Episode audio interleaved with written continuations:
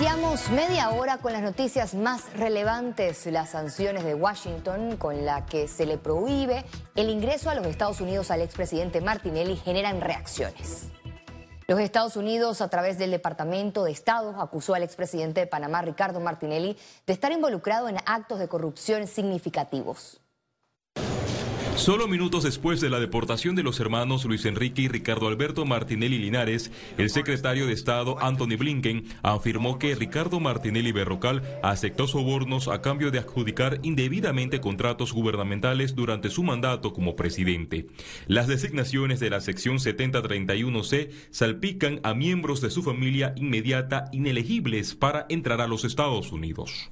Es una manera de mandar un mensaje a Panamá para que las causas sean juzgadas de la manera más rápida y, oportuna posible, para que se dé certeza al castigo. Esta es una sanción que si lo hacen público es porque uno, tiene suficiente evidencia para hacerlo de esa manera y dos, quieren demostrar al mundo entero de que la posición del gobierno norteamericano frente a estas personas es de un rechazo total. El abogado internacionalista Fernando Gómez manifestó que esta medida podría traer en el futuro otras sanciones para el exgobernante.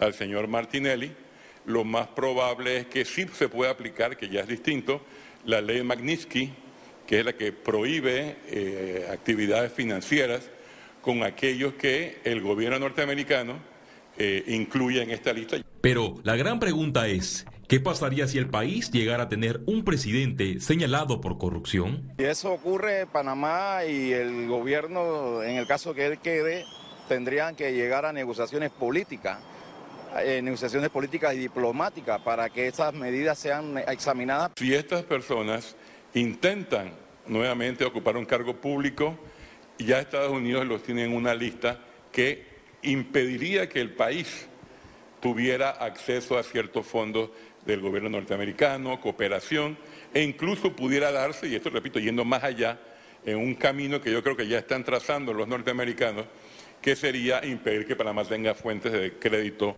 La embajadora de Estados Unidos, Mari Carmen Aponte, advirtió que la designación de Martinelli por corrupción no será la última en Panamá. Félix Antonio Chávez, Econius.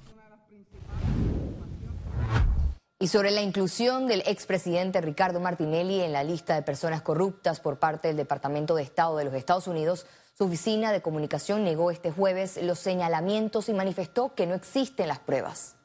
¿Tú crees que si Estados Unidos estuviese una prueba de actos de corrupción de Ricardo Martinelli, que los vincularan a recibir coima. Ricardo Martinelli nunca ha recibido coima, no hay ningún señalamiento que lo, puede, que lo pueda probar. Pero tú crees que si Ricardo Martinelli, Estados Unidos hubiera tenido una sola prueba de acto de corrupción contra Ricardo Martinelli, hubiera seguido ese proceso de extradición en vez de procesarlo en Estados Unidos. El portavoz asistente del Departamento de Estado de los Estados Unidos en conferencia de prensa efectuada este jueves ratificó la designación del expresidente Ricardo Martinelli por corrupción. Hoy anunciamos la asignación del expresidente de Panamá, Ricardo Alberto Martinelli Berrocal, por su participación en actos de corrupción significativa. Específicamente, Martinelli aceptó sobornos a cambio de adjudicar indebidamente contratos gubernamentales durante su mandato como presidente. Esta designación hace que Martinelli y sus familiares inmediatos, incluidos sus dos hijos, Luis Enrique y Ricardo Alberto Martinelli Linares, no sean elegibles para ingresar a los Estados Unidos.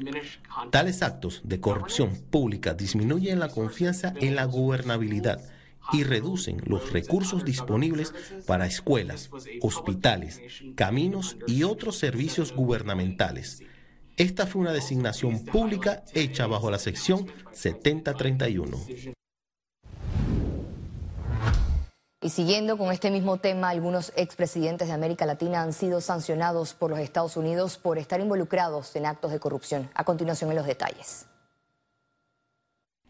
El expresidente de Honduras, Arnoldo Alemán, fue acusado de corrupción en 2020, mientras que en el 2021 el gobierno de Estados Unidos prohibió al expresidente de Honduras, Porfirio Lobo, su ingreso al país por su participación en casos de corrupción.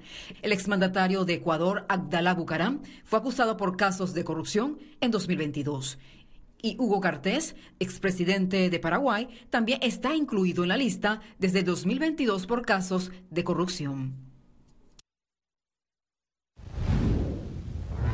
La subdirectora de Migración, María Isabel Sarabia, aclaró que los hermanos Luis Enrique y Ricardo Alberto Martinelli Linares cumplieron con los trámites pertinentes tras ser deportados.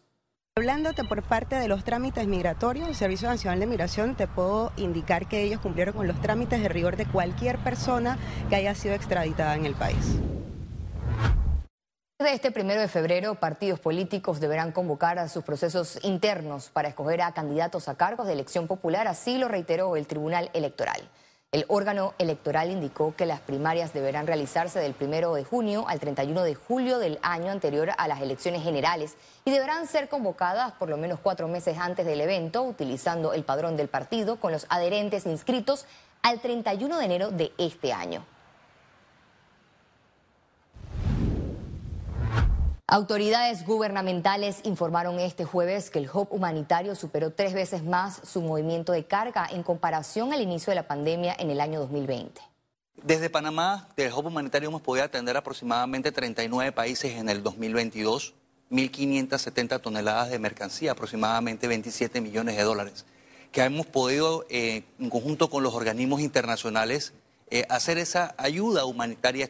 ¿Y por qué el hub está en Panamá? Y eso es muy importante uno, porque tenemos una plataforma eh, logística bastante robusta, aérea, marítima, y nosotros desde Panamá podemos acceder hacia Sudamérica o Centroamérica y Norteamérica en menos de 24 horas.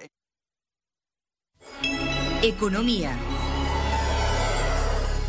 Este jueves se inauguró la Expo Inmobiliaria Acobir con expectativas de ventas de viviendas arriba de los 100 millones de dólares. En la feria se encuentra nuestra periodista Ciara Morris. Coméntanos, Ciara, qué tipo de proyectos podrán encontrar los interesados en la Expo Acobir.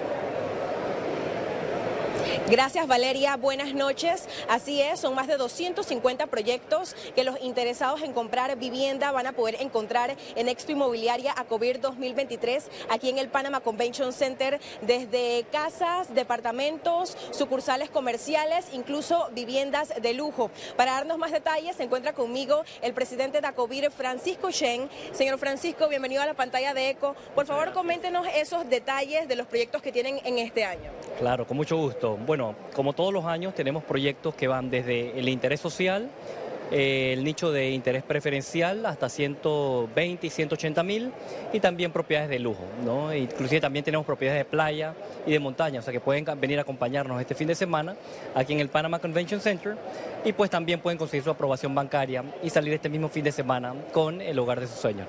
Los interesados, ¿hasta qué día tienen para participar, el horario y cuáles son esos documentos que deben de traer para que les puedan aprobar ese préstamo? Claro, con mucho gusto. Estamos desde el día de hoy, jueves, hasta el domingo, este fin de semana, en horarios hasta las 9 de la noche.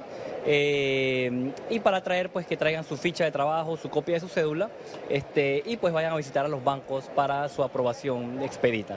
Muchas gracias, presidente. Es la información, Valeria, que se está desarrollando desde el Panama Convention Center. Como le señalé, este jueves se dio por inaugurada la Expo Inmobiliaria Acovir 2023, una oportunidad para que usted, si está buscando vivienda, pueda acercarse y cotizar en estos proyectos. Continúo contigo y más del noticiero.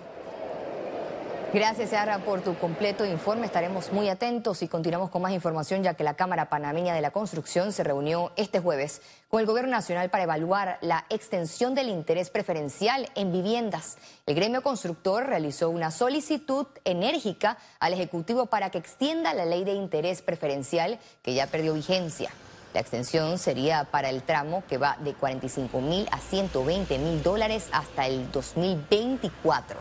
El objetivo de CAPAC es salir del inventario de viviendas actual a través de este beneficio.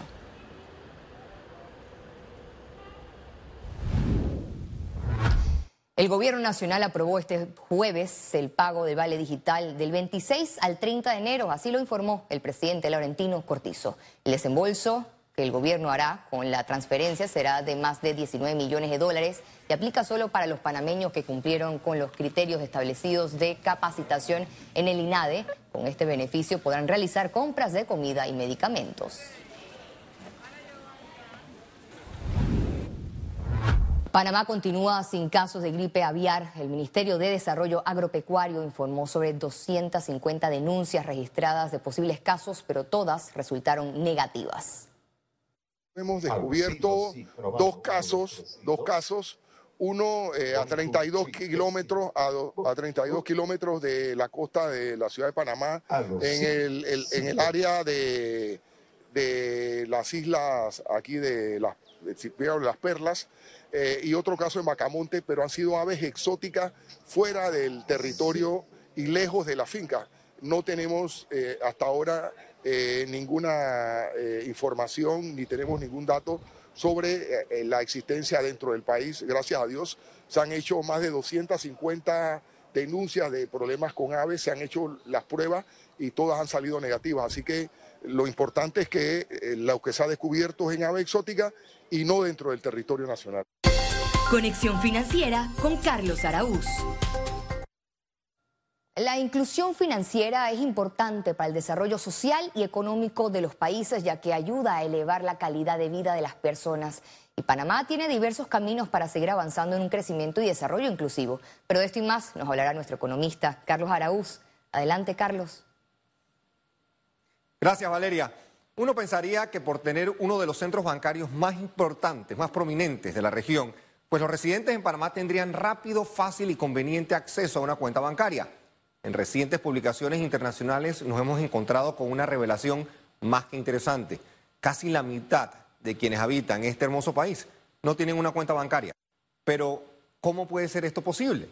Tenemos 46 bancos de licencia general, incluyendo bancos estatales, que pudiesen jugar un rol en la inclusión financiera de manera diferente. Sé que para los gerentes generales del Banco Nacional y Caja de Ahorros, por ejemplo, esta preocupación es relevante, no es cosa menor. Aquí la conversación gira más allá del interés de algunos. La modernización del sistema que incluye un necesario salto cuántico en materia de tecnología tiene que ocurrir y pronto para estar a la par de países como Chile, Colombia, Brasil o México, pues para competir. En ese sentido, la inclusión persigue abarcar mucho más allá de un sistema de cajeros automáticos robusto o un network de sucursales extenso. Quizás en la década de 1990 estos eran indicadores importantes, pero países como Nigeria en África han facilitado inclusión financiera a través de la Internet, de FinTech y de otras aplicaciones. La tarea para el ente regulador local no es sencilla. Seguimos estando en varias listas que cuestionan qué tanto estamos haciendo para controlar el financiamiento del terrorismo o el lavado de dinero, mientras resulta increíblemente difícil llegar a conversar siquiera sobre una ley de extinción de dominio que facilitaría la guerra contra el narcotráfico. En las dos últimas administraciones públicas se han tratado de pasar leyes que permitan el acceso legalmente a plataformas tecnológicas o a fintech, pero los esfuerzos han sido en vano. En la medida que podamos distanciarnos del apego a los modelos bancarios tradicionales, podremos defender de mejor manera la posición de aquellos que el sistema ha excluido del día a día económico. Es a través del teléfono inteligente, del desarrollo de plataformas de rápido acceso y de cobertura potente de la Internet a nivel nacional que podremos ir acabando con las desventajosas situaciones que viven miles de residentes en Panamá sin acceso a participar activamente del desarrollo económico del país. La inclusión financiera es una herramienta potente del desarrollo social no quiere decir más sucursales bancarias ni más ATMs. Es facilitar el acceso a aquellos que tradicionalmente no han participado de las oportunidades que una herramienta como una cuenta bancaria pueden proveer. Es tiempo de modernizarnos, no como parte de un sistema o de un proyecto, sino más bien como parte de un país más justo. Vuelvo contigo, Valeria. Gracias, Carlos, por tu atinado análisis. Panamá tiene un buen manejo en cuanto a conocimientos y manejo de productos financieros. Y al regreso, internacionales. Escuelas de Miami enfrentan aumento de inscripciones debido a repunte de niños migrantes.